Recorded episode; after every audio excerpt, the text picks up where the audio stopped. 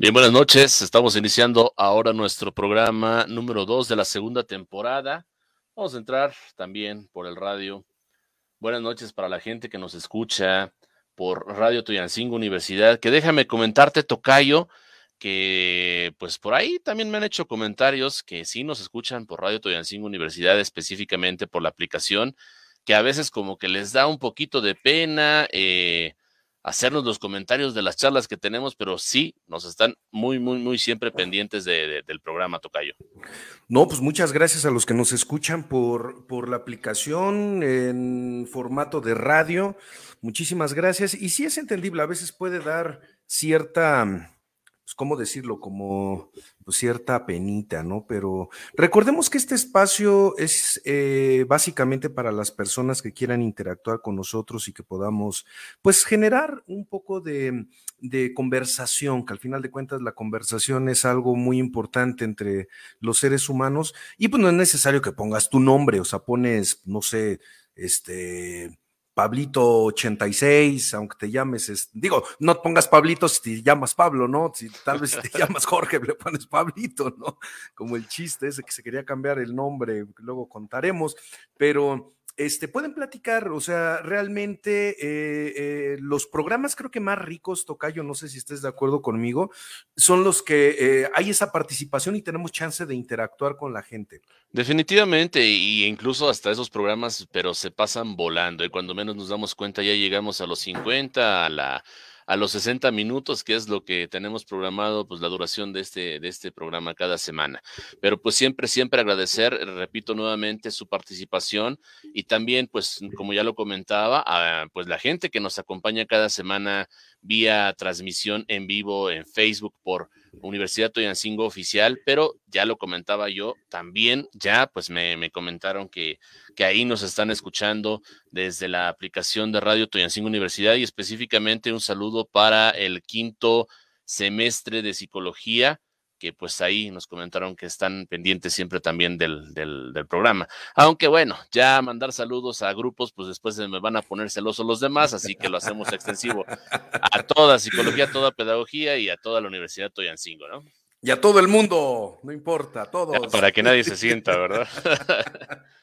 pues bien, hoy vamos a estar hablando de un tema, de un tema que lógicamente eh, podría ser uno de los temas eh, antiguos de la psicología, de la humanidad, eh, pero que curiosamente en los últimos años ha causado mayor impacto porque pues la gente se preocupa, sí, eh, definitivo estamos en un tiempo de pandemia, hemos tenido que tomar nuevas medidas, nuevas alternativas que a veces no eran dentro de la llamada normalidad, pero curiosamente la Organización Mundial de la Salud eh, ya en el área de lo que es eh, pues la salud mental y específicamente que por cierto el día 10, oye, ¿cómo estamos, Tocayo? Ya no sé ni en qué día vivo, Tocayo. A 11, estamos, a 11. ah, entonces fue ayer, Tocayo. Sí, ayer. Ayer fue el Día Mundial de la Salud Mental, ni siquiera publiqué nada, así andamos de, perdidos, Tocayo. Sí, fíjate, este, estábamos platicando y justamente ahorita en la última clase con los muchachos de quinto, justamente quinto semestre en Psicología del Mexicano, y hablábamos de la importancia de la salud mental porque estábamos revisando estos datos del INEGI, de cuáles son los trastornos más comunes que tenemos eh, los mexicanos, los grupos de riesgo, en fin, y eh, el impacto social que tiene que es, eh, y, lo conversábamos en clase, quiero compartirlo con todos ustedes, la importancia de poderle dar esta, esta atención a la salud mental, ya que, como les decía, el impacto social que vivimos tiene que ver mucho por esa desatención en la salud mental. Eh, y no quiero ofender a nadie, ni mucho menos, ni quiero minimizar ciertos fenómenos, pero gran parte de la violencia que vivimos no tiene que ver por eh, el 100% por estructuras o por cuestiones, sino que tiene que ver también en muchos de los casos por este tipo de, de situaciones que tienen que ver con la salud mental. Entonces, eh, por favor, eh, estas, em, así como necesitamos, si nos duele un pie o nos agripamos, vamos con el médico a que nos trate, nos dé medicina, nos podamos sentir mejor. Eh, la salud física, la salud mental también es de vital importancia para poder mantener tanto nuestra vida funcional como una sociedad funcional también.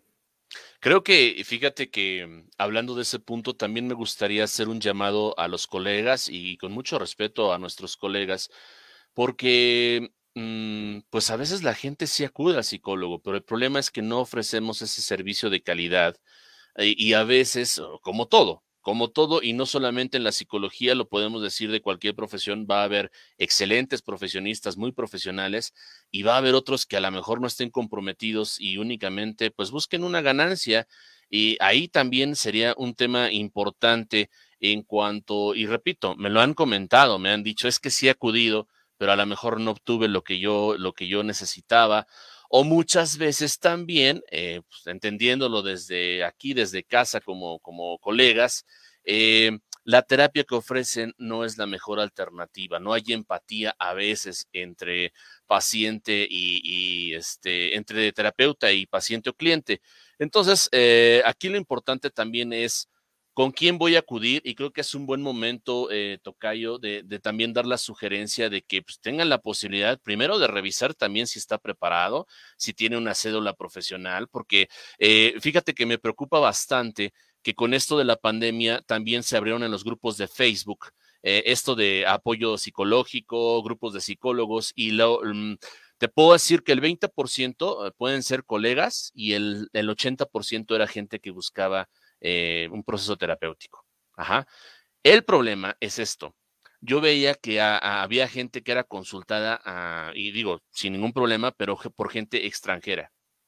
Entonces, Tocayo, si a veces al vecino no lo terminas conociendo, ¿cómo es posible que también puedas consultar a alguien a distancia y a veces hasta de otro país sin tener las referencias profesionales de esa persona y a las cuales decían tan sencillo, ahí dejaba yo mi número de cuenta, este, deposítenme y les puedo dar este, terapia, ¿no? Entonces, ojo, eh, hoy que vamos a hablar de un tema que va a ser pues em, importante porque es uno de los más comunes, eh, también es importante que cuando busquen esta atención, pues también verifiquen que la atención sea profesional y que no vaya a ser un charlatán, Tocayo.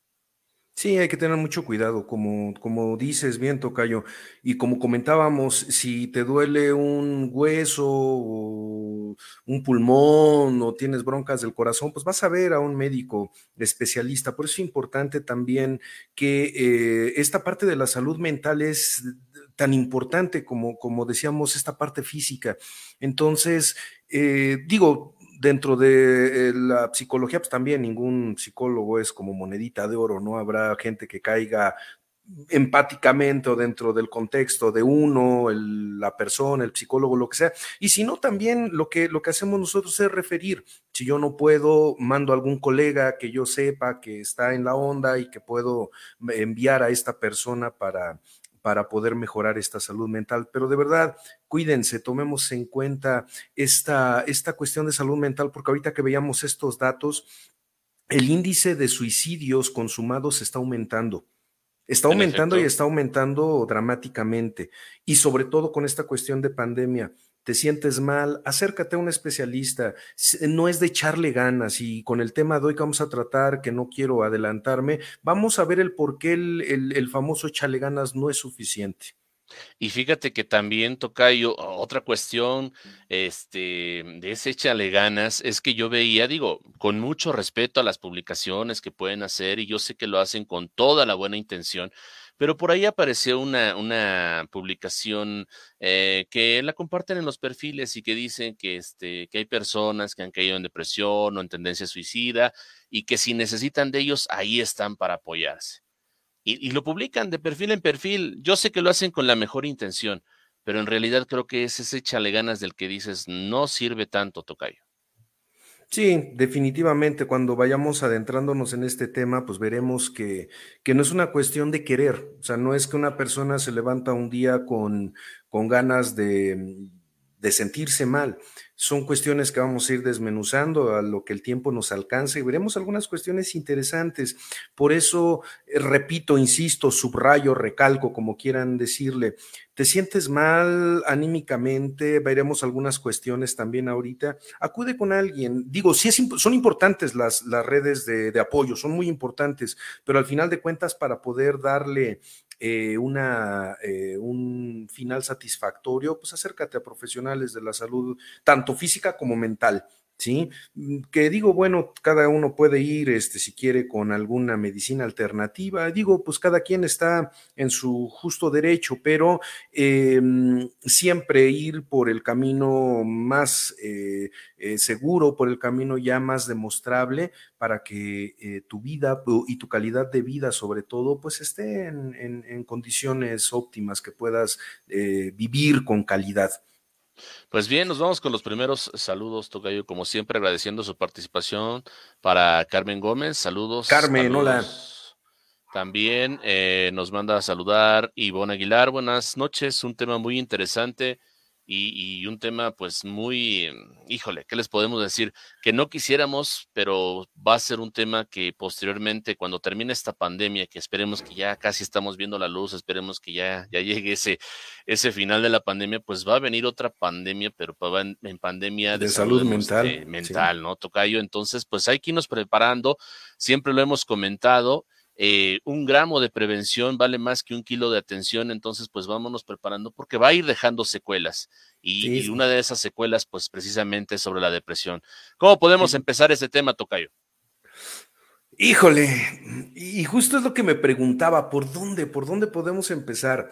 Y creo que eh, sin quererlo, bueno, saludos a Ivonne ahorita que se me pasaba, pero sin quererlo ya lo empezamos a abordar, ¿no? El, hecho de, empezar con, eh, la parte de mm, dejar de estigmatizar esta cuestión de eh, me siento deprimido, que también es otra de las, de las palabras que han sido muy eh, pues ya sobrevaloradas, o sea, ya ahorita incluso cuando dicen se acabó mi serie, sí, me siento deprimido. Sí, hay que entender que este estado o esta reacción depresiva, primero tenemos que ubicarla los seres humanos vamos a reaccionar ante esta cuestión eh, de depresión cuando eh, viene alguna pérdida. Vamos a diferenciar que existen diferentes tipos de pérdida. Puede ser una pérdida real, es decir, eh, se murió alguien, una mascota, o se murió algún familiar, sobre todo ahorita, como dices, Tocayo, con lo de la pandemia, o puede ser una pérdida simbólica, es decir, eh, mi mamá se volvió a casar, ¿no? Entonces yo puedo sentir esta pérdida, perdí a mi mamá porque ahora ya se volvió a casar, entonces ya no la veo como mi mamá o se casó alguna eh, eh, hijo, hija, se siente esta pérdida simbólica. Puede haber pérdidas también del trabajo que también se, se viven con esta parte del duelo. Entonces, e, esta reacción o, este fenómeno de depresión, al final de cuentas, es una reacción normal dentro de los seres humanos cuando hemos perdido algo. Repito, real o simbólico. Aquí la cuestión es cuando este sentimiento de pérdida, de nostalgia, de tristeza, empieza a, a proyectarse y a perpetuarse en el tiempo. ¿Sí? No quiero meterme mucho, no sé, salvo tu mejor decisión, Tocayo, en em, definiciones y en cuadros ya clínicos de manuales, porque pues no toda la gente que nos escucha está en estas cuestiones de la psicología, pero eh, existen diferentes tipos de depresión también podemos hablar de una depresión estacional, ¿no? Que es eh, ciertas estaciones del año que nos mantienen con, este bajón, con, esta bajoneada. Es muy común, por ejemplo, en Navidad, ¿no? Que hay personas que en estas estaciones del año específicas, pues pueden sentirse em, eh, tristes, eh, cabizbajas, puede haber esta eh, eh, como les decía, la depresión natural que viene bajo la pérdida, se te murió alguien, pues es lógico, ¿no? Existen otro tipos de, depresiones, como es esta depresión clínica o depresión mayor o depresión patológica, que ya es cuando tienes más de seis meses presentando ya esta cuestión, esta, este cuadro, pues ya puede ser dado como una, mm, como una cuestión de atención ya de salud mental. Claro, eh, ya lo comentas. En primera instancia, distinguir entre lo que es, porque curiosamente a veces llegan los conceptos y los, los hacemos muy populares, ¿no? En algún momento hablábamos de lo que era el maníaco este, depresivo, pero la gente lo conoce más como bipolar y entonces todo el mundo era bipolar y todo el mundo le dice bipolar a su pareja, ¿no? Eh, algunos hasta tripolares, este, pero bueno. Eh, obviamente aquí la diferencia en primera instancia, como lo comentabas, primero el motivo, ¿no? O sea, ¿cuál va a ser el motivo? ¿Tengo un motivo real? Ya lo mencionabas, trabajo, pareja, pérdida, ok. ¿Cuánto tiempo va a durar? Si ese proceso no lo pude eh, llegar a superar, no lo pude lograr a entender, y entonces, como ya lo mencionabas, se va haciendo prolongado, prolongado, prolongado, entonces sí, ya deja de ser un estado de tristeza normal, que todos podemos ver como decías, híjole, pues ya terminó mi serie, o, este, o ya no pude ir al concierto porque nos clausuraron todos los conciertos y estás triste. Sí, un estado emocional normal, que, que, puedes estarlo incluso como el clima aquí en, no sé, este, también en Tulancingo, me imagino que también, o como en Pachuca, que amanece soleado, después llueve en, la tardecita y en la noche otra vez está nublado, o sea, así puede estar tu estado emocional a veces, ¿no?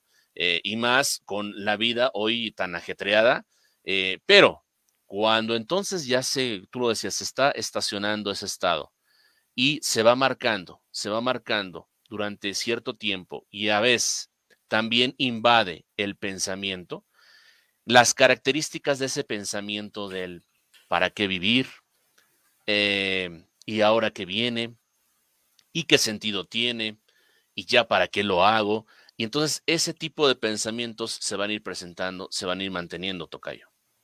Sí, y ahorita fíjate, lo que dices me llamaba la atención. Hace algunos años leía un estudio que se llevó a cabo en Milwaukee, Wisconsin, en el norte de los Estados Unidos. Como está muy cerca ya del Polo Norte, evidentemente cuando va acercándose el invierno, los días son mucho más cortos y las noches son más largas. Entonces empezaron a, revisar ciertas cuestiones justamente de salud mental y los intentos de suicidio se elevaban de manera dramática durante estas eh, fechas, lo cual llegaron a, conclusiones interesantes. La primera, la reclusión de no poder salir, es decir, cortar esta parte social, sí llevaba a las personas a entrar en esta eh, depresión, al no tener este contacto con la demás gente. Y segunda, hay algo muy interesante que me llama la atención. La parte biológica, cuando los rayos del sol van incidiendo en nuestros ojos, generan ciertos mecanismos neurológicos. Entonces, esta falta de, luz solar ¿sí? excitando estas partes nerviosas de nuestro ojo, también encontraron que tenía una reacción ante el hipocampo del, del cerebro de las personas. Y Uniendo esta información y por lo cual eh, es importante entender que no es nada más échale ganas, cuando viene esta pérdida que ya lleva varias semanas, nuestro cerebro empieza a generar cambios pero cambios físicos, o sea, ya no es de decir, pues levántate y haz, porque se tenía mucho la, la, creencia, incluso yo llegué a escuchar médicos que decían, está usted deprimida, deprimido, duerma bien, coma bien y con eso y a veces no va por ahí. Eh, se descubrió también justamente que este impacto en el hipocampo, que es una parte importante de nuestro cerebro, empezaba a disminuir en las personas que tenían ya más de 28 días, 30 días, algo así con este estado depresivo, empezaba a disminuir el hipocampo. Entonces, con esta falta también de segregación de, sustancias bioquímicas de, eh, llamadas como es la dopamina, la serotonina, que esa es una, una parte neurológica, es una parte natural, biológica, orgánica de nuestro cuerpo.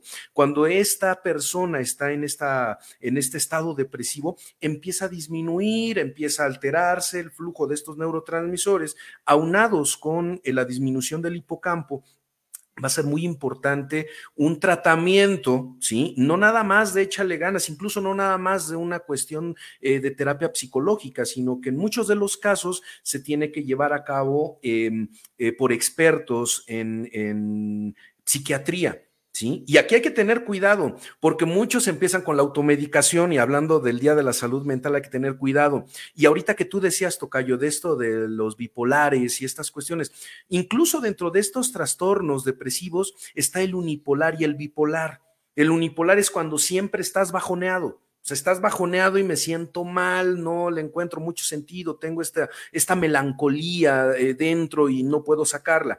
Pero la bipolar, justamente la que mencionaba, la que mencionabas, Tocayo, va a haber episodios donde me voy a sentir hasta arriba, voy a estar aparentemente bien, pero van a haber otros episodios en los cuales yo me voy a sentir muy bajoneado.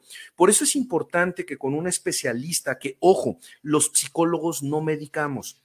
¿Sale? A menos de que tenga una especialidad en psiquiatría, en eh, eh, farmacopsicología, alguna cuestión de esas, bueno, se puede medicar. Pero ¿por qué es importante? Porque la depresión unipolar, pues necesitaría antidepresivos. La bipolar no, ¿por qué? Porque tiene una alteración de, ir arriba, ir abajo, lo cual se van a necesitar estabilizadores muy específicos, en dosis muy específicas, bajo los estudios que, neurológicos que se les hayan hecho. Por eso, de verdad, no es si ya decidieron eh, o, pidieron o ya tomaron la decisión de ir eh, por ayuda o buscar a alguien que los apoye, no se automediquen, por favor. Y, y lo que decías, Tocayo, que es muy importante, si un psicólogo te está medicando, ten cuidado no podemos medicar, sí, repito, a menos de que exista alguna especialidad dentro de eh, las áreas de farmacología o psiquiatría. Ahora, ahora bien, Tocayo, fíjate, un punto importante que por ahí hemos, estado trabajando.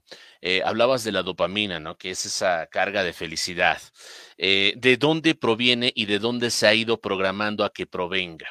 Porque curiosamente, eh, en los últimos años pareciera que la dopamina viene de un like a tus publicaciones, de un like a tus fotografías y no de relaciones directas, sino simplemente de una vida que creamos en una red social que a veces se aleja más de la realidad, ajá, y imagínate vivir o ser feliz de algo que es únicamente en una red social y que es lejano de tu realidad.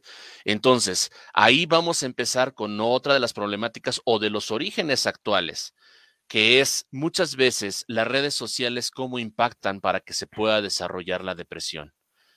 ¿Por qué? Porque las redes sociales han sido creadas, y es un tema que estábamos hablando en la semana con algunos grupos también, han sido creadas para ser consumidas. No hay de otra. Hay un dato interesante, Tocayo, así como lo mencionabas, que estos señores, que bueno, estamos hablando de la persona que ahorita nos está abriendo la plataforma, ¿verdad? Pero ya saben quién es el dueño de esta plataforma. Curiosamente, a sus niñeras no les dejaba usar celular y a sus hijos no les deja usar la red que produce curiosamente. ¿Por qué? Porque saben cuál es y para qué es. Es para consumir. Ahora, curiosamente, toca yo también. Ya no puedes tú escribir una palabra que busques algo porque te van a llegar 10 comerciales, 10 ventas. Si tú tienes un celular, por mencionarlo, te lo acabas de comprar y ya te llegó de que había 10 celulares mejores. ¿Y hacia dónde voy, Tocayo? Voy hacia que la vida o más bien el consumismo te está creando falsas necesidades, falsas formas de creer en la felicidad a través de lo que tengo y no de lo que soy. Por ahí me acordé un poquito también de Eric Fromm que hablaba entre ser y tener. Hoy en día, desgraciadamente, depositamos más entre lo que tengo para ser feliz que entre lo que soy. Y cuando caemos en esa red, estamos más profundos cada vez hacia el camino de la depresión, Tocayo. Sí, fíjate, ahorita que hablabas de Eric Fromm entre el ser, tener y todas estas cuestiones y de las redes sociales, bueno, primero de las redes sociales, que, que, hablabas algo que me llama mucho la atención. Hace también algunos meses veía una neuróloga, me parece, en Estados Unidos, que hablaba de esta reacción que se tiene sobre los centros de recompensa en nuestro cerebro que se están ya asociando tan fuertes a las redes sociales que efectivamente cuando tú estás consumiendo ese material y no es eh, nada más de que, como decían los abuelos o los papás, ya deja esa cosa, te está dejando tarado, ¿no? Me acuerdo cuando estábamos ahí en los videojuegos, porque antes no había nada de esto, de redes sociales y demás pero eh, eh, sí se está ahorita con estos estudios eh, que se están llevando a cabo, sí están viendo una alteración importante en el sistema nervioso cuando se tiene esta interacción entre la aceptación mediante los likes o los views o sea el reforzador que tú quieras o que ustedes quieran en redes sociales y la reacción neurológica que estamos teniendo los seres humanos. Claro. Entonces lo que dices es bien importante. Utilizar las redes sociales para lo que son nada más. Una forma de proyectarse, una forma de relacionarse, una de tantas, no la forma.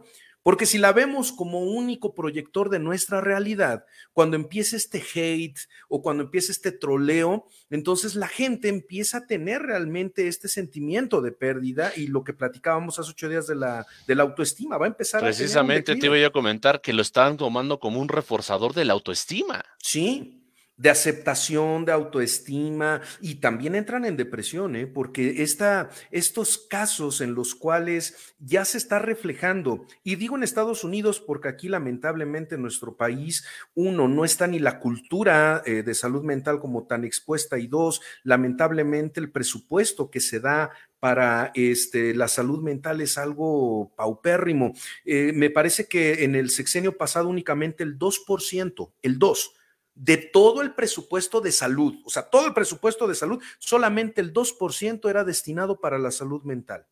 Y, y, de ese 2%, chequen, o sea, este, este es un dato híjole, que a mí me pone la carne de gallina. El 80% de ese 2% es para el funcionamiento de hospitales psiquiátricos. El otro 20% se tiene que repartir entre prevención, diagnósticos, tratamientos, pero fuera de ah, instituciones. algo muy sencillo que podemos comprobar, vayan a un hospital general y pregunten cuántos psicólogos son. Y a ver si hay uno. Y a ver si hay uno. ¿Para cuánta población? O sea, psiquiatras, eh, cuesta eh, tanto el, poder eh, encontrar esa, esa, esa ese especialista para, para cuestiones básicas de toda la población. No digo que no haya, pero si vamos viendo esta comparativa del número de población contra especialistas de salud mental es algo que no tendría por qué extrañarnos el cómo estamos después de ver esta radiografía rápida en números. ¿Sí? Ah. Entonces, Sí, dime, Tocayo. Ahora, ahora bien, Tocayo, en cuanto a lo que mencionábamos de esta parte de las redes, eh, ¿por qué pueden hacer esos pequeños disparos de dopamina, de, de, esa, de esa felicidad? Porque, repito, es, es, es mediática, o sea, al momento te lo está dando.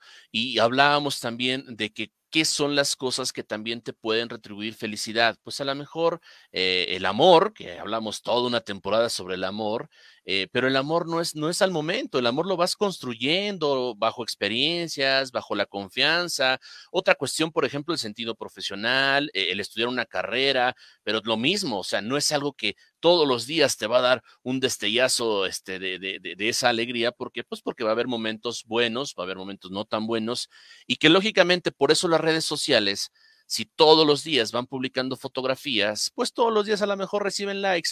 Y curiosamente hay personas que a lo mejor ni siquiera tienen habilidades sociales de, interacción con los demás, pero tienen su tope de 5 mil amigos. Sí, y, bueno, como decíamos, este tope de cinco mil, tres mil, no refleja quién eres en realidad. Sí, repito, es bien importante el poder colocar las, las herramientas como son. Nada más es para que nos ayuden, para que nos sirvan a realizar o llegar a ciertos objetivos, ¿sí? Gracias a estas plataformas, pues sí podemos conocer a gente de todo el mundo, pero repito, es importante entender que esa no es la realidad. Se convierte en realidad cuando tú ya lo das como una realidad y eso es lo verdaderamente preocupante, porque entonces todas estas cuestiones, si bien lo decías, tanto tu autoestima como la posibilidad de estar o no deprimido depende de un like o de, una vista y eso es realmente riesgoso. Eso es muy peligroso. Eh, otra de las cosas que decías, Tocayo, que quiero retomar esto que decías de From, Efectivamente, y ahorita en nuestra sociedad y para todos los que nos están escuchando, sería un buen ejercicio que lo pongan en práctica o nada más que lo tengan en mente para poder acomodar ciertas cosas cuando llegue el momento. Hay una relación, es cierto, entre el tener, el hacer y el ser. Esta relación existe, evidentemente. Lo que ocurre es de que, y no me quiero meter en rollos conspiranoicos y todo ese rollo, pero si hay ciertos grupos que les interesa el hecho de poder mantenernos deprimidos, el mantenernos bajoneados, ¿sí? Entonces ahí les va algo interesante. Esta relación de tener, hacer y ser existe. Claro. Pero nos las han volteado. Nos han enseñado que para, primero hay que tener para poder hacer y después llegar a ser. ¿No? Debo de tener una guitarra para poder hacer música y ser músico. Pero es que no cualquier guitarra, Tocayo. Por eso, debo tener. No, no puede ser la, que compras en la esquinita con. No, que, por cierto eran muy bonitas las que hacían este artesanalmente. No, ya no puede ser esa, Tocayo, porque con esa no vas a ser exitoso. Claro, no. Necesitas tener la guitarra, o tener el carro, o tener el teléfono, o tener, o tener a la pareja ¿no? Que esto lo, platicábamos la, temporada pasada. mitos, mitos del amor. Los mitos, justamente. Entonces, sí existe una relación. El problema es que nos la voltearon. Esta relación empieza con el ser. Tú ya eres. Exacto. Una vez que tú eres, haces. Y una vez que haces, viene. Tienes. ¿No? Efectivamente, pero cuando queremos hacerlo al revés, entonces empezamos a darnos de topes. Primero, ser luego hacer, luego tener. De esta manera, y solamente desde esta visión, nadie te puede quitar nada porque no dependes de lo que tienes, sino tú lo que vas obteniendo es una parte consecuente de lo que ya eres, siempre has sido. Hablábamos la semana pasada precisamente, Tucayo, del desarrollo de los propios objetivos y de cómo podemos ser felices y que a veces ni siquiera lo tenemos que decir a los demás, sino fue un objetivo propio y que cuando lo lograste andabas feliz y sin. Entonces, cuando nos crean esa necesidad de que lo que estoy haciendo lo tiene que saber medio mundo, que esos son también producto de las redes, ¿y qué pasa si ese medio mundo no hizo caso o no me puso el like o entonces no comentó lo que estoy haciendo? Entonces no voy a ser feliz porque logré lo que yo quería. Claro, sí, y, fíjate, y ahorita recordaba una frase que, que, se utiliza mucho en mercadotecnia. Cuando en un lugar no te están promocionando un producto, tú eres el producto. Sí, claro. Entramos a estos juegos o estas redes. pues no, es que no, no me, no me piden nada, no me cobran, pues no, no te están cobrando producto, entonces pues tú estás haciendo el producto. Ten cuidado con ello. Y no con esto quiero decir, no usen las redes. No, no, no, no, no. Son útiles, son muy funcionales, pero repito, siempre manifestando y siempre manteniendo el nivel que deben de tener, ¿sí? En el nivel en el que tú ya eres, lo que comentábamos, ¿no? Vas a hacer, sí, con las redes, para tener tal vez vistas o lo que quieras, pero no quieras tener vistas para poder hacer estas cuestiones de redes sociales y ser una persona que te sientas valorada, que te sientas, este, eh, tomada en cuenta, en fin. Mira, fíjate, Tocayo, que a mí me gustaría hacer un comentario, porque nos podrían hacer la pregunta, y entonces, ¿por qué hacer este programa? Yo les podría decir desde lo más sencillo así, tranquilito, sencillo. Es obviamente ahorita tenemos eh, personas viéndonos en vivo, nos están regalando likes, pero el principal objetivo, obviamente, para dar a conocer lo que es lo que estamos haciendo en la Universidad Toyancingo, pero nuestro principal objetivo es hacer un mensaje que se llama psicoeducación, una prevención, es una invitación por medio de este programa a que puedas acudir, a que evalúes realmente tu, tu forma de pensar. Y eso ya lo hemos hecho, Tocayo, porque nos ha llegado algún mensaje donde nos digan gracias, donde nos digan, creo que me cayó un poco el 20 y también decir, a ver, no, no exageremos, eh, no, es algo más relax, pero empezar a crear esa revolución del pensamiento en, sobre los temas que hemos tratado. Ese es el principal objetivo. Más views, menos views, lo importante es que hemos llegado a gente y a esa gente le podemos hacer un pequeño cambio. El resto del cambio a lo mejor lo dará acudiendo al profesional o en un espacio, pero ese es el principal objetivo, ¿o no, Tocayo? Claro, claro. El, hecho de aquí, y lo dices bien, Tocayo, no es ni dar terapia, no es ni ser los influencers que en algún momento llegué a escuchar a alguien que decía, pues es que ya se quieren sentir influencers. No, ni, jamás ha sido. No, no, no, no, vamos por ahí.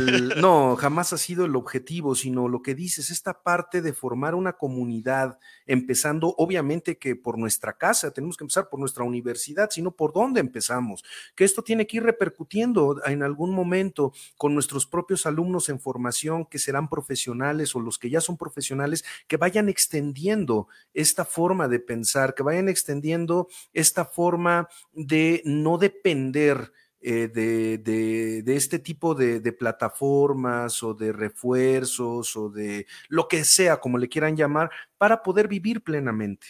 El vivir plenamente va más allá de un like, va más allá de una vista, ¿sí?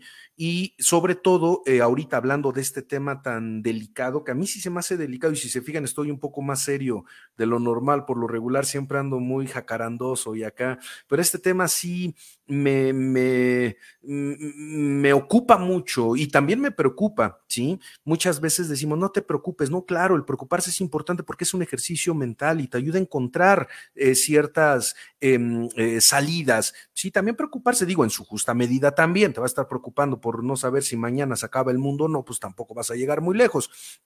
Pero Tocayo, ¿qué te parece si vamos diciendo algunas, ojo, no es para diagnóstico, porque para eso tienen que ir con un especialista, pero podemos ir mencionando algunos síntomas, algunas características que pueda tener una persona, repito, no para que se diagnostiquen, porque muchas veces cuando se hace este ejercicio es, yo tengo este, este, este y este, no, ya estoy deprimido, ya valí gorro, no, ya chupé faros, no, sino para ver, ir ubicando y en dado caso de que les empiece a cuadrar algo, puedan acudir a un especialista. Claro, claro. Eh, si te parece, nada más vamos a los comentarios y empezamos Adelante. con ciertas características. Perfecto. Bueno, saludo para Yane Sebastián de Pedagogía. Eh, también saludo para uh, Lidia.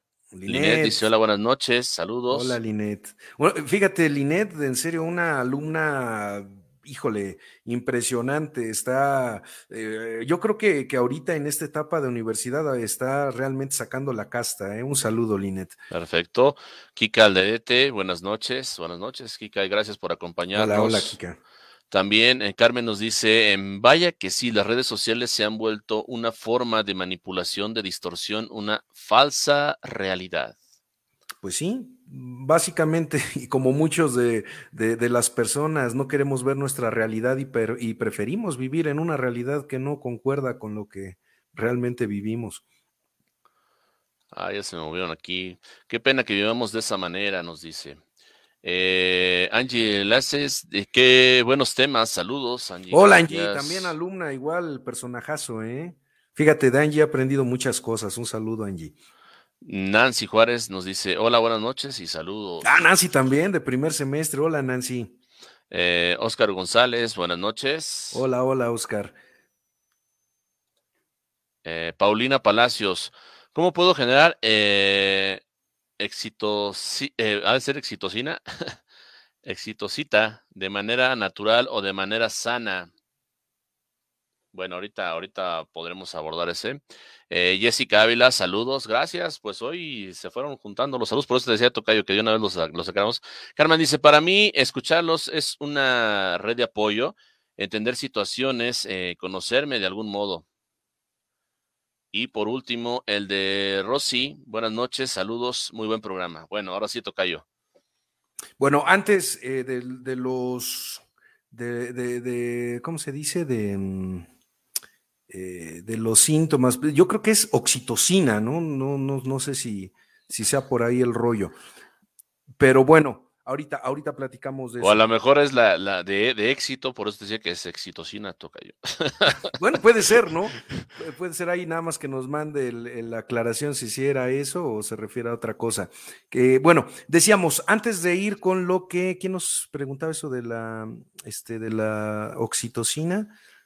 Bueno, antes de eso, fíjense, vamos a ver algunos síntomas, algunas eh, características. Repito y remarco, esto no es para que se autodiagnostiquen, esto no es para que ya se pongan con el grito en el cielo diciendo que están deprimidos, solo son algunos rasgos. Repito, para poder hacer un diagnóstico se necesita uno de un especialista y dos de una serie de este, Em, de estudios o ya sea entrevistas, en fin, para poder eh, em, diagnosticar, ¿ok?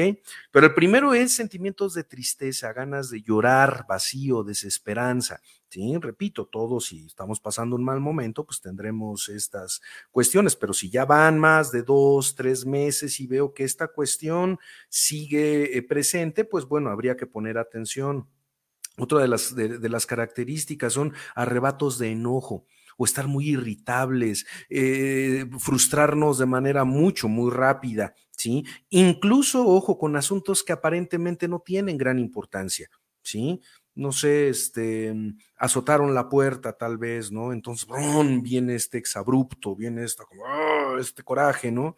Otra, muy importante, pérdida de interés o placer por la mayoría de las actividades que regularmente nos causaban eh, placer o, buscábamos y ya no. Y esto va seguido de el tema de eh, los encuentros sexuales. ¿sí? También una persona cuando está bajo esta situación, pues la, la actividad sexual va a dar un bajón impresionante. ¿Sí? Que bueno, tal vez en algún momento podamos eh, platicar cuál es la etiología de esta pérdida de apetito sexual, que bueno, sí nos daría un poquito más para, para un tiempo más razonable. Otra, alteraciones del sueño, es decir, o duermo mucho, ¿sí? Pero cañón, o no puedo dormir. ¿Sí? No vamos a referir únicamente a uno, sino que puede irse a alguno de los dos eh, extremos. Otro, que es cansancio y falta de energía, incluso con las cosas que son chiquitas, ¿sí? Con las que es así un esfuerzo muy pequeñito, eso me genera cansancio. Otra también es la falta de apetito y adelgazamiento, ¿sí? Eh, aunque también en algunos casos viene la contraparte. Me da mucha hambre y necesito estar comiendo y también voy a empezar a generar un aumento de peso. Otra de los síntomas o de las características es ansiedad, agitación o inquietud.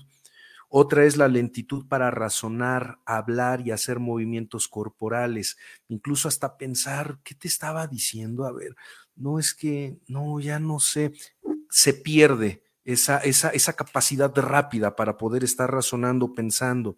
Otra que también es bien importante y este, se da no nada más en gente joven, esto sí se llega a ver incluso ya en gente mayor, que son sentimientos de inutilidad o culpa. ¿Sí? Que esto empiezan los autorreproches, es que yo en el pasado la regué, es que yo no debí, en fin, este, este tipo de, de pensamientos rumiantes también son em, eh, característicos. Otro eh, también eh, son pensamientos frecuentes sobre la muerte o incluso empezar a jugar con pensamientos suicidas. No hablamos directamente de un intento suicida. El pensamiento suicida es únicamente empezar a jugar con esta idea de, ¿y si me muriera? ¿Y dónde lo haría?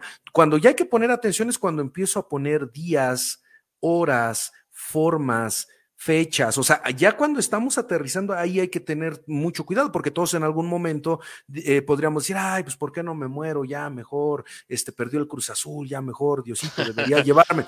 Eso tal vez. ese ejemplo les duró bastantes años, pues sí, imagínate, más de 20 y pues no, no hubo, no hubo la suicidación, pero, pero, pero sí, ya cuando se empieza a aterrizar. Oye, oye Tocayo, pero perdón que te interrumpa. Sí. Eh, aquí lo que es preocupante es que todos esos parámetros fueron muy repetitivos eh, dentro de, esto, de esta cuestión de la pandemia. Sí, por supuesto. Y te voy a decir porque a final de cuentas, o sea, se fueron perdiendo, ejemplo, desde que eh, la parte laboral, desde la parte de, de, salir hasta el supermercado a veces, ¿no?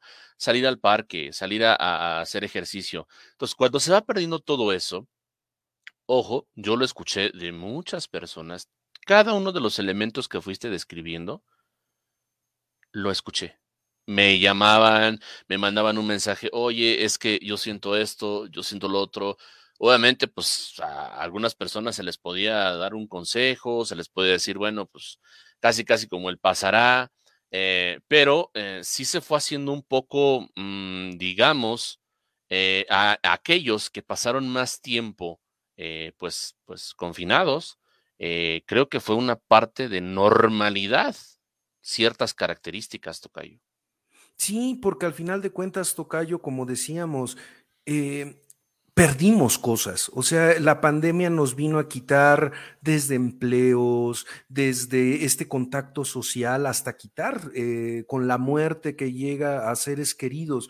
Es decir, en esta etapa de transición no es nada extraño que las personas que nos estén escuchando lleguen a ubicar alguna de estas eh, eh, puntos de los que estamos platicando, pero repito, hay que, hay que tomar muy en cuenta uno, cuánto tiempo llevas con esto y dos, qué tan funcional o disfuncional te sientes en tu vida. ¿Sí?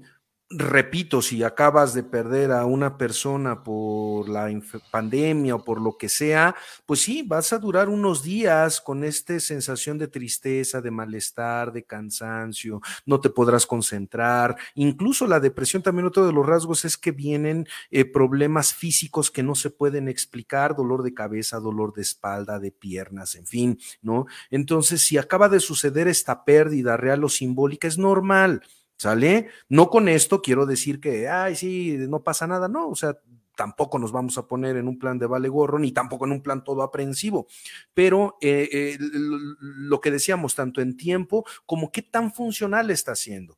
Ya cuando viene esta cuestión de que no puedo estar en mi trabajo, ya tengo rollos con mi familia, eh, no disfruto lo que estoy haciendo durante ya demasiadas semanas o meses, entonces sí hay que tomar en cuenta eso. Además, Tocayo, si me permites un momento, ahí estaba viendo también la entrevista de una neuróloga de la Universidad de Stanford. No me acuerdo cómo se llama, ya ven que yo con los nombres sí se me dificulta un poco, pero esta, esta, esta neuróloga hablaba de biotipos en la depresión y me pareció muy mm. interesante. Y estos biotipos, para que también tengan una idea, tiene que ver con estas conexiones en las redes neuronales que van a representar dentro de la depresión diferentes em, eh, manifestaciones. Por ejemplo, hay una que le llama la ruminiativa la, depresión ruminativa es esta, esta cuestión que decíamos de estas ideas rumiantes que todo el tiempo estoy y estoy y estoy y por qué me pasó o por qué le dije o por qué la dejé o por qué lo dejé o por qué me permití, bla, bla, bla. Empieza esta idea que es un biotipo que tiene que ver también con esta parte de la depresión. Pero esta, esta doctora habla de una depresión que me llamó mucho la atención, que es la anedónica. Fíjense, y esta depresión anedónica tiene que ver no con la tristeza, ojo, ¿eh? Porque eh, em, eh, en, estos biotipos, la doctora dice que esta anedónica no, no es de que te sientas triste, sino simplemente no disfrutas ni te motiva nada. O sea, no es de que estés todo apachurrado, sino vamos a hacer esto. No. Oye, este, vamos a nadar. No. ¿Para qué? Oye, vamos a comer, este, no sé, un helado. No, ¿para qué todo así? No, no, no estás triste, pero esta depresión anedónica dentro de estos biotipos de esta doctora habla que hay que poner también atención. Ahora, ahora, Tocayo, fíjate, curiosamente, ahorita lo que estabas mencionando como ejemplos, insisto en esa parte, que incluso este nos, nos, decía ahí este Paulina, ¿no? Sobre la, oxitocina, la hormona del amor, conocida como hormona del amor pero ¿cómo la vas a desarrollar? Fíjate ahorita los ejemplos que me dijiste. Vamos a nadar. No. Vamos a bailar. No. Durante más de año y medio no podías ir a bailar, no podías ir a nadar, sí. no podías ir al gimnasio, o sea, no podías ir al parque, bueno, a lo mejor a ciertas temporadas. Pero el problema es que muchas de las recomendaciones que se dan para poder crear ese movimiento no se pudo hacer durante ese tiempo. Entonces, qué es lo que podíamos hacer en casa. Eh, cómo también se mezcló la saturación de dos cosas, Tocay. La saturación de información. ¿Por qué? Porque todos los días, todos los noticiarios era pandemia, pandemia, pandemia, pandemia, muertos, muertos, muertos, muertos, esto, esto, cuídese. Ok, está bien, pero fue una saturación de la información. Sí. Y otra cuestión fue la saturación del trabajo, porque en el proceso de adaptarnos a una educación a distancia, a un trabajo de oficina en casa, también se empezó a saturar y no tomar tu tiempo libre, porque al final de cuentas tú llegas a casa y te dices, ah, ya, llegué, olvídense un rato del trabajo, eh, prendo la televisión y todo, pero cuando entonces, como decía, ¿no? Este, tu oficina era el comedor y entonces este, tu salón de clases es este, la sala, entonces no había ese cambio de escenarios que te pudiera permitir relajarte un poco, ¿no? Entonces, precisamente en lo que hablamos al principio del programa, eh, ahorita se, estará eh, presentando de mayor forma estas tendencias, estos pensamientos y sobre todo este comportamiento que decías que es el que más debe de prender los focos rojos, que son tendencias suicidas. Claro.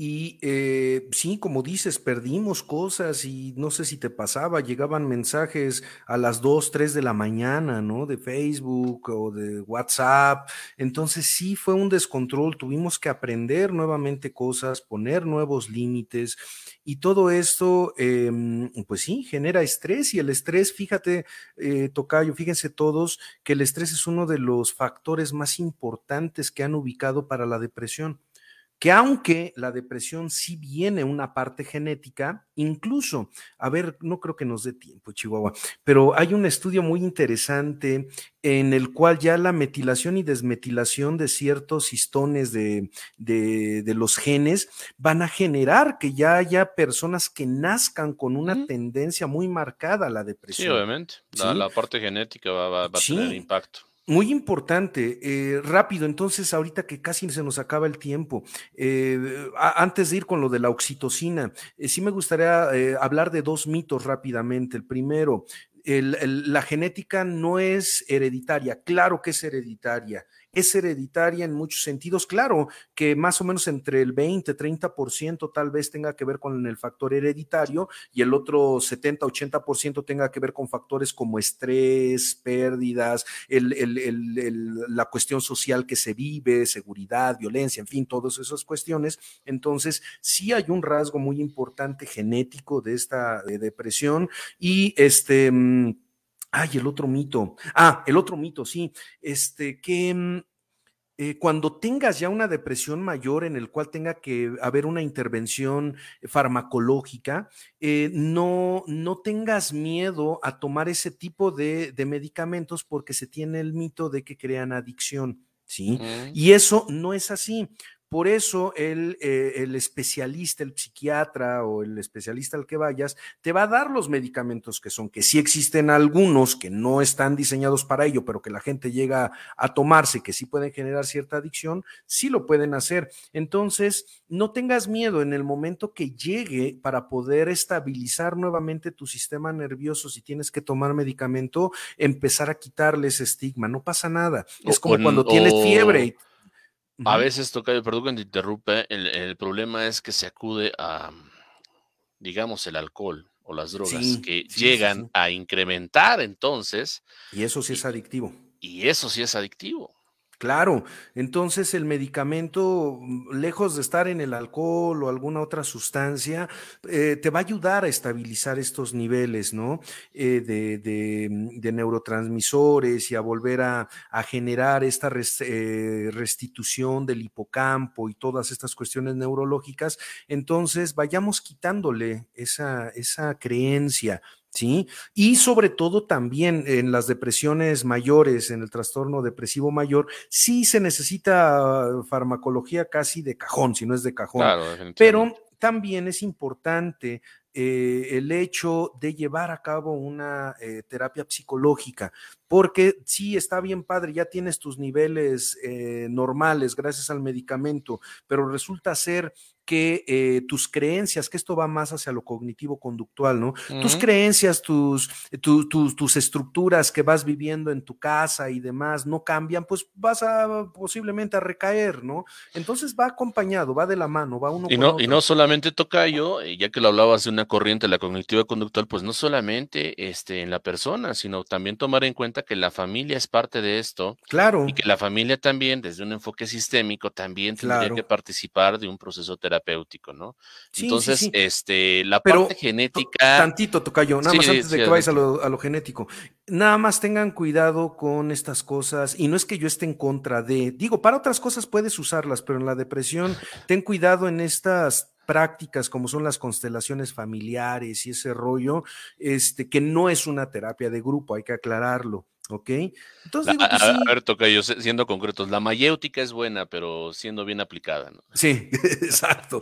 Entonces, sí, las, eh, las terapias que van basadas en la psicodinámica de los grupos y demás, bueno, sí está eh, bien fundamentada. Digo, no estoy diciendo que no vayas a una constelación familiar, digo, pues si quieres ir y vivir la experiencia, está padre, pero ya con una cuestión ya de riesgo, como es una depresión, eh, pues sí ten cuidado. Yo sí les recomendaría primero eh, ver a los especialistas, ya después si quieres como para la anécdota o para ver qué onda, pues, ya ir a alguna de estas. Es, es que repito nuevamente, y, digo, sin mencionarlo, y no es por atacar porque a veces sale, sale como parte del, del tema del programa, pero les llaman preguntas poderosas, ok, pero esas preguntas poderosas no van a ser un trabajo tan profundo como el que se tendría que hacer en, lo que estás mencionando, Tocayo. Claro, sí, sí, sí.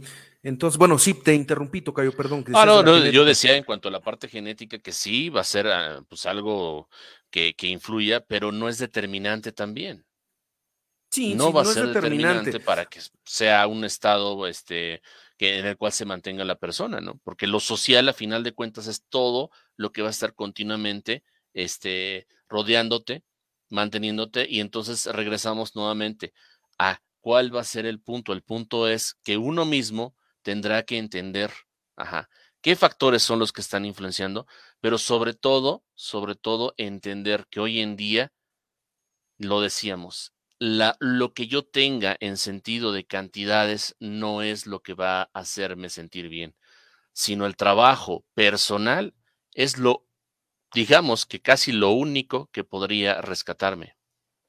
Sí, entonces, sí, como dices, la cantidad, digo, es padre, ¿no? Porque decía una persona, no es lo mismo estar llorando en la banqueta de la calle, estar llorando en mi yate en el Caribe, ¿no? Sí, obviamente. Ah, pero, sí tiene... Ah, tocayo, pero te voy a decir una cosa, mira, con mucho respeto, también tú lo decías, vienen la, ahorita tenemos este, aquellos que dicen que el emprendimiento y todo, perfecto, pero hacen pensar que todos van a lograr lo que ellos están haciendo ahí al frente. Sí, hay que tener Entonces, cuidado. Las probabilidades, o sea, son reales, vamos, vámonos a la realidad, o sea, ellos te lo venden como todos pueden ser millonarios, todos van a llegar a ese top, o sea, y realmente tú lo decías, es que no solamente es que puedas o no puedas, claro que vas a poder, y cada uno de nosotros tenemos la posibilidad de querer hacerlo, pero la probabilidad es como la de un, voy a cambiar un poquito drásticamente.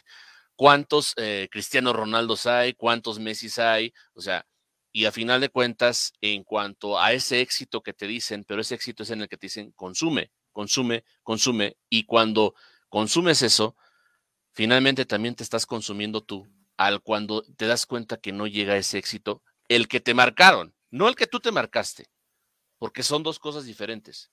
Cuando te marcaron un tope en el que te dicen, como tú decías, de esas redes de vende, vende, produce, produce, y si no llegas aquí, no eres exitoso, ese es el peligroso y ese es el que va a desarrollar completamente la depresión y también el no querer estar aquí, porque entonces no soy exitoso como todos me tendrían que ver que soy exitoso.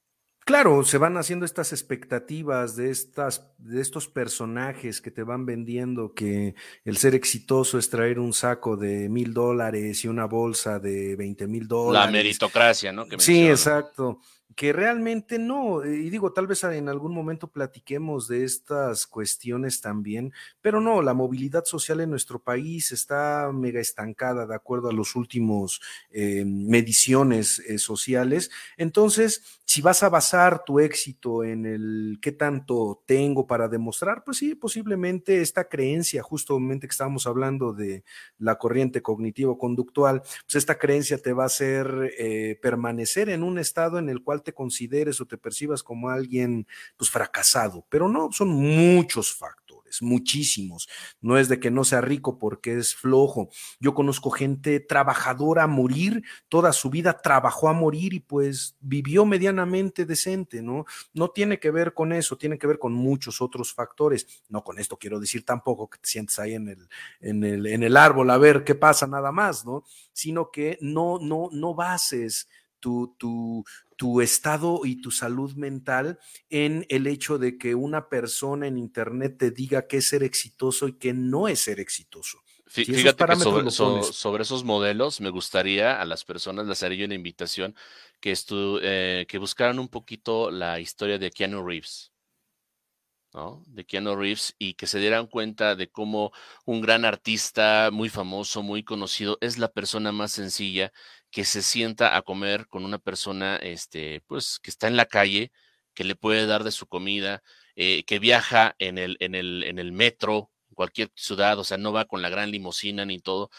y que eso le ha estado estar centrado, pero también su vida le ha estado ser centrado porque su vida le quitó seres queridos, le dio enfermedades y repito, es una persona muy exitosa, pero que no perdió el piso. Puede tener dinero y lo comparte, puede ser feliz de la mejor forma con los amigos que tuvo desde la infancia. Entonces, el éxito yo creo que también va ligado con esa falsa creencia de lo que tendría que ser tu éxito Ajá, que te vendan al que tú creas, porque eso tampoco no vamos a ser este, limitantes en lo que cada quien aspire, no, cada quien es dueño de poder aspirar lo que quiera, pero que también sean realidades las aspiraciones. No, y que tengan que ver también contigo. Fíjate, Tocayo, ahorita me hiciste recordar una frase que dice, nunca te compares con los demás porque siempre vas a perder. Es decir, siempre que te estés comparando en algún rubro, vas a perder en algo. Entonces, esto de compararse siempre es un mal negocio es un mal negocio que a veces nos lo enseñan desde casa, ¿no? ¿Por qué no eres como tu hermano? ¿Por qué no te comportas como tu primo? ¿Por qué en este momento de, comparaciones? ¿Qué digo? Los papás lo hacen con todo el, el amor y con toda la, la, este, la buena voluntad, pero en ocasiones sí eso de compararse no resulta muy, muy, muy buen negocio. Y este, antes, Tocayito, porque creo que se nos está acabando el tiempo, nada más, eh, alguien que preguntaba sobre la oxitocina, creo pensar que era el, eh, lo que estaba preguntando. Así es, Paulina esto lo, lo, quiero decir, pero con mucho cuidado. O sea, no tomen esto como diciendo, ah, me siento un poco deprimido, ah, pues ya dijeron que con esto salgo. No, esto en algún momento podría ser únicamente como un pequeñito apoyo para todo lo que va a venir detrás. Si es necesario un tratamiento farmacológico, si es necesario un tratamiento eh, psicológico, una psicoterapia, más aparte esto, que repito, esto no es la solución. Tómenlo únicamente nada más para contestar la pregunta de Paulina ¿Cómo se puede obtener de manera, este, pues más o menos normal, por así decirlo, la oxitocina? Eh, corríjanme si estoy en un error, no estoy, este, no soy mucho de, em, comidas y eso, pero tiene que ver con hierbas, tipo hierbabuena, tomillo, albahaca, ese tipo como de hierbas. Pero repito, o sea, no es la solución. O sea, nada más contestando a la pregunta, tal vez sí pueda haber un poquito ahí de reacción hacia la oxitocina. Otra de las cosas que he llegado a escuchar que dicen es la meditación pero la meditación, repito, por sí sola no te va a sacar de ese estado, es algo mucho más estructurado, no es la varita mágica la meditación, pero pues puede un poquito ayudarte, dar ese empujoncito nomás que estás llevando con tus otras, otros tratamientos, el abrazar, el besar, el tener este contacto más de mimos con, con tus seres queridos también puede llegar a, ayudar, bailar, eh, ese tipo de, actividades puede ayudar, pero repito, y con toda la responsabilidad, ¿eh? no es la solución, únicamente respondiendo un poco a la pregunta de Paulina. Claro, Tocayo, si me permites también, pues ahorita ya empezamos a tener un poquito de, de libertad, a lo mejor salir a caminar, a trotar, este, eh, tratar de cuando estamos con la familia, con los seres queridos, este, pues dejar a un lado el celular, platicar con ellos, como lo decías, un abrazo, el decir te quiero con la propia familia, con los seres queridos, también es importante, ¿no? Porque a veces, curiosamente, los tenemos a un lado y estamos a kilómetros de distancia por el aparato, entonces, este, también se vale un poco eh, eh, compartir con, con quien sí estamos físicamente, porque a veces nos centramos con quien no estamos físicamente, ¿no? y sobre todo también, pues poder tener o reinventar tus, tus objetivos de la vida. Creo que algunos que no se hayan cumplido, analizar el por qué, si realmente era lo que tú querías y sobre todo defender y ser auténtico en lo que te gusta, en lo que te apasiona, si es la música, si es el arte, pintar, como hablábamos en algún momento, cocinar, cada uno de nosotros tendrá una forma que donde tú te empiezas a sentir bien, ahí eres.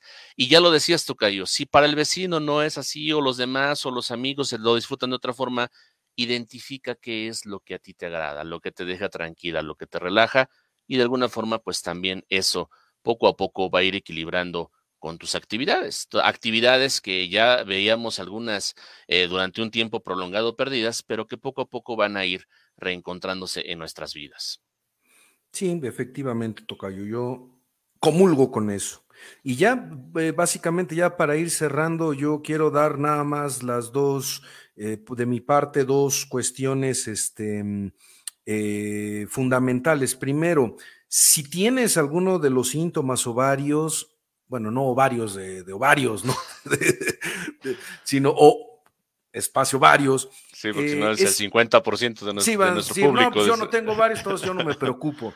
Entonces, este, checa, por favor, visita, eh, ve con un especialista. ¿Sí? Necesitas en las depresiones mayores sí o sí casi de cajón la parte farmacológica. En depresiones menores, estacionales, este tipo de depresiones más leves, posiblemente no sea necesario, tal vez sí, pero eso ya depende de cada caso. En, de, de todas formas, nunca des por eh, eh, desechada la psicoterapia. Es bien importante también para poder acomodar lo que hay que acomodar.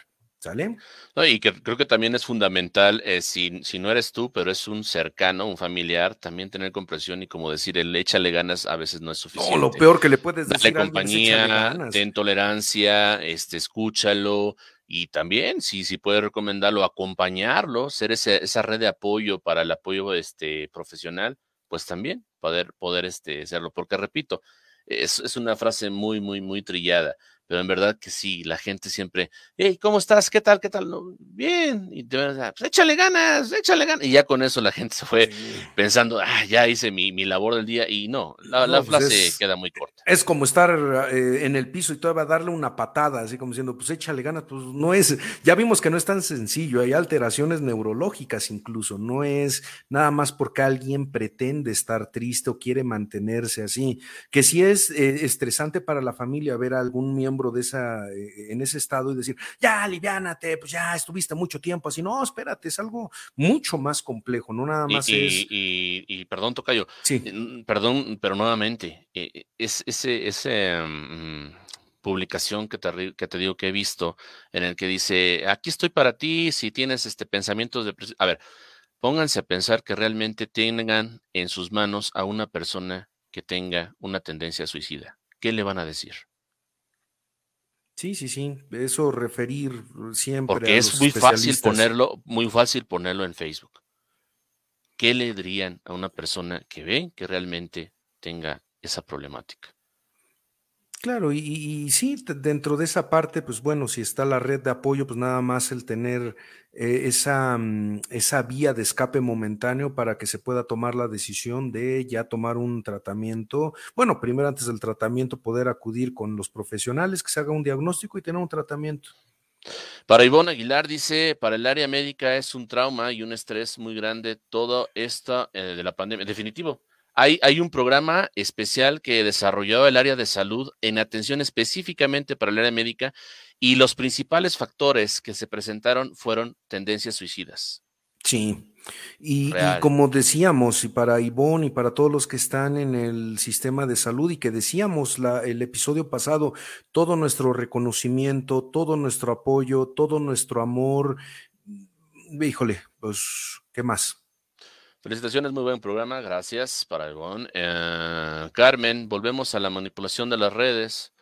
Pues es que a final de cuentas, hoy en día, cómo poder dejar esto que ya está por encima incluso de los medios tradicionales como la televisión o la radio, ¿no? O sea, las redes sociales ya no las puedes evitar, o sea, no puedes estar fuera de ellas, porque no puedes estar fuera de ellas, pero sí puedes mediar cómo usarlas.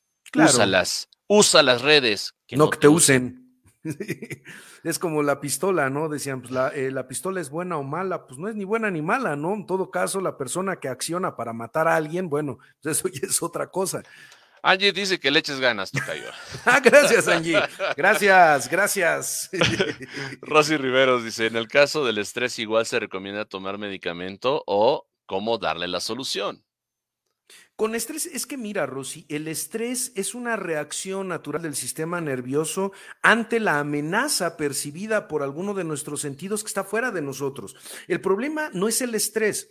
El problema es cuando yo me mantengo en una situación constante de estrés debido a una percepción que yo puedo obtener que tengo una amenaza, pero que esa amenaza no es real. ¿Sí? O que no pone en riesgo tal cual mi vida. Por ejemplo, si yo hice mal el trabajo y creo que me van a correr, pues sí puedo estar estresado. El problema es cuando llega el jefe o la jefa o el supervisor o quien sea y no me saluda porque trae rollos en su cabeza y yo estoy, chin, se más que me va a correr no hice nada, pero pues no me saludó, se me hace que algo hice mal. Esa es la situación. Entonces, realmente para las cuestiones del estrés, cuando ya viene como una, em, como una eh, como una parte de, esta depresión, pues obviamente sí vas a tener tal vez que tomar medicamentos, pero para el estrés no es la cuestión del medicamento, sino el estrés hay que poner en perspectiva realmente cuál es la amenaza que ante lo que tú estás percibiendo y estás tú eh, interpretando, te mantiene en ese estado de alerta. Eso sí tendría que ser con una cuestión también de eh, seguimiento psicológico. Bueno, la pregunta nos dice Carmen, ¿cómo haces para apoyar a alguien que sabes que está deprimido y que se niega a aceptarlo? Bueno, no es exclusivamente de un familiar, no es exclusivamente de un amigo, también puede ser a veces de un paciente, porque hay veces que los llevan casi la familia y, a ver, este psicólogo, ayúdalo. Y, la persona dice, no, yo en, yo en cuanto se vaya mi familia, yo me voy de aquí. Eh, pero realmente esa parte de se niega a aceptarlo puede ser de diferentes formas, ¿no? Él puede decir, eh, esa forma de negar también podría ser demandar la propia atención, ¿no? Eh, algo, algo importante con las personas deprimidas, primero, no decirle echarle ganas, porque pues, si les digo es como echarle limón en los ojos, ¿no? Otra, no juzgarlos y, y, respetar estos ciclos, respetar estos ciclos porque muchas de las veces una persona cuando genera una resistencia es porque se le está queriendo obligar a hacer algo que tal vez no percibe como necesario, ¿sí? Una persona cuando ya tiene demasiado peso, va a buscar. Entonces, lo importante, Carmen, es generar un vínculo de comunicación, pero que no sea de juzgar ni de dar consejos. Por favor, ahí sí sería algo importante. No den consejos, ¿sale? Deberías de yo mejor que tú, tal. No, muchas veces la persona que está en esta situación y cuando llega el momento de querer hablar es porque no se está sintiendo juzgada ni le estás dando consejos, entonces ser únicamente sabía, yo te escucho. ¿Qué necesitas? O sea, no yo dentro de mi aprensión, dentro de mi preocupación, querer hacer. No, ¿qué necesitas de mí? ¿En qué puedo apoyarte, pero dímelo tú, yo no me voy a poner, si me dice, no quiero ver a nadie, pues está bien tampoco estar ahí, pero tú me dices cuándo ya, y no es que no, estar sí al pendiente, claro. definitivamente, pero repito, no empezar con esta onda de consejería ni de forzar, porque puede, ser contraproducente. Llega, si estás a, su lado, llega el momento de esta compenetración, de esta empatía, de este apoyo, que incluso tú seas la bien la que él te diga, necesito, o ella, necesito a alguien, búscame a alguien, llévame con alguien. Entonces, eso sería lo más que, eh, que, podrías hacer. Que la permanencia no sea intolerante. Me refiero a que estar permanentemente no es que todos los días, oye, mira cómo está, hoy y a lo mejor a veces con su propio espacio, pero saber, hacer saber que estás ahí. Y obviamente siempre pues estar pendiente, pendiente de la persona. La persona muchas veces en algún momento, en algún momento también puede acudir. Y sobre todo, pues repito, el tener el, el, el, apoyo, que a lo mejor sería un poquito más profundo de hablar de estos temas, pero el apoyo profesional a la mano, cuando la persona en cierto momento quiera requerirlo, tú vas a hacer ese apoyo que lo lleve y que le diga, mira, aquí te pueden guiar. Claro, porque ya decíamos que una de las características de la depresión es que no se pueden tomar decisiones ni pensar con claridad. Entonces, posiblemente ya te está diciendo, es que necesito algo, me siento mal, no me siento a gusto.